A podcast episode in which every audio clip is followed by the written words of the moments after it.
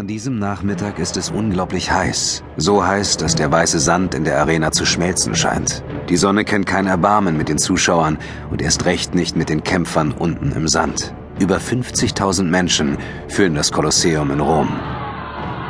Für einen der beiden Kämpfer steht der Kampf von Anfang an unter einem schlechten Stern. Gleich zu Beginn fängt er sich den ersten Schwertstoß ein. Die Verwundung ist schwer und lähmt ihn. Sein Gegner schlägt ihn wieder und wieder auf die linke Schulter, bis der Verwundete seinen kleinen Schild nicht mehr halten kann, mit dem er seinen Körper schützt. Er löst den Griff und der Schild gleitet in den heißen Sand. Dann macht er einen Ausfallschritt nach vorn und stößt den rechten Arm vor, das Kurzschwert fest in der Hand. Doch der Gegner ist schneller. Geschmeidig weicht er zur Seite aus. Das Schwert des Verwundeten schneidet nur durch Luft. Die Antwort kommt sofort. Mit zerstörerischer Wucht dringt das Schwert des anderen in die rechte Seite des Verwundeten. Er stürzt und der Gegner ist über ihm. Es ist aus und das Publikum tobt. Der Besiegte liegt seltsam verkrümmt auf dem Rücken im heißen Sand. Seine Waffen und seine übrige Ausrüstung weisen ihn als einen Trex aus. Er blickt nach oben, seinem Gegner ins Gesicht. Dieser, ein Murmillo, hebt seinen rechten Fuß und setzt ihn auf den Brustkorb des am Boden liegenden Kämpfers. Murmillo und Trex bezeichnen verschiedene Typen von Gladiatoren.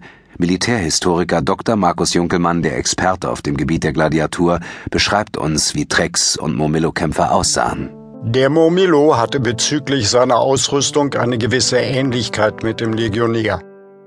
Er hatte einen großen gewölbten Schild, ein gerades kurzes Schwert und einen massiven Helm, der in der Kaiserzeit auch ein Visier hatte. Außerdem hatte er eine kurze linke Beinschiene. Das Hauptaktionsgerät war der Schild. Mit dem Schild ging der Murmillo auf den Gegner los. Damit hat er ihn gerammt. Damit hat er nach ihm gestoßen, ihn behindert.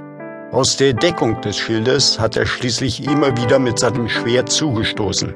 Und danach ging der Murmillo gleich wie eine Schnecke in ihr Haus zurück, wieder hinter sein Schild. Der klassische Gegner des Murmillo war ein Kleinschildner, der auch ein relativ schwer bewaffneter Gladiator war, allerdings mit anderen Schwerpunkten. Der üblichste Kleinschildner war der Trex, der einen kleinen quadratischen Schild hatte. Zum Ausgleich dafür, dass er nur diesen relativ kleinen Schild hatte, waren seine ganzen unteren Körperpartien sehr gut geschützt. Er trug eine bandagierte Hose, die den Unterleib und die Oberschenkel schützte, und zwei hohe Beinschienen, die ein ganzes Stück über die Knie ragten und ziemlich schwer waren.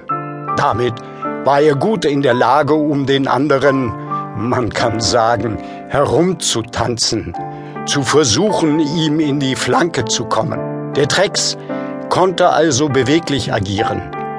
Er musste sich nicht immer einseitig hinter dem Schild verkriechen.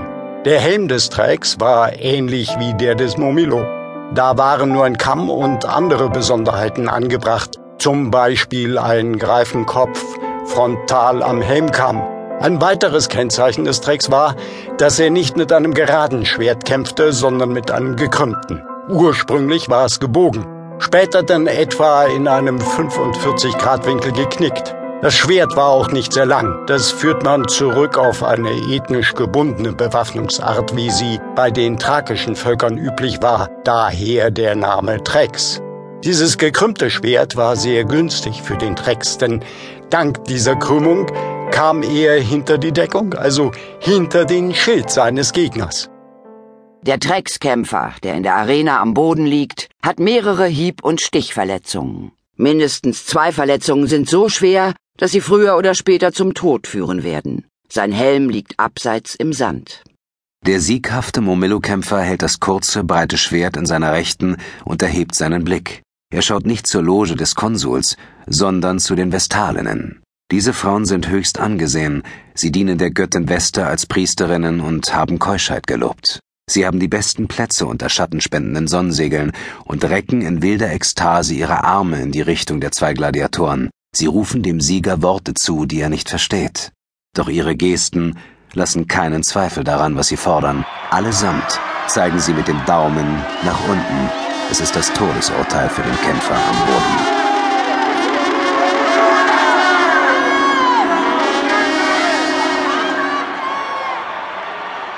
Die Stimmen, das Trampeln der Füße, das Händeklatschen von den Zehntausenden Menschen in der Arena sind ohrenbetäubend und der Lärm scheint immer noch lauter zu werden. Die Menge hat ihr Urteil gefällt. Der Besiegte soll sterben. Nur wenige Zuschauer bleiben ruhig. Sie haben Mitleid mit dem Besiegten und zeigen die geballte Faust mit anliegendem Daumen, dem Zeichen für Begnadigung. Doch sie werden nicht beachtet. Sie gehen in der schreienden Menge unter.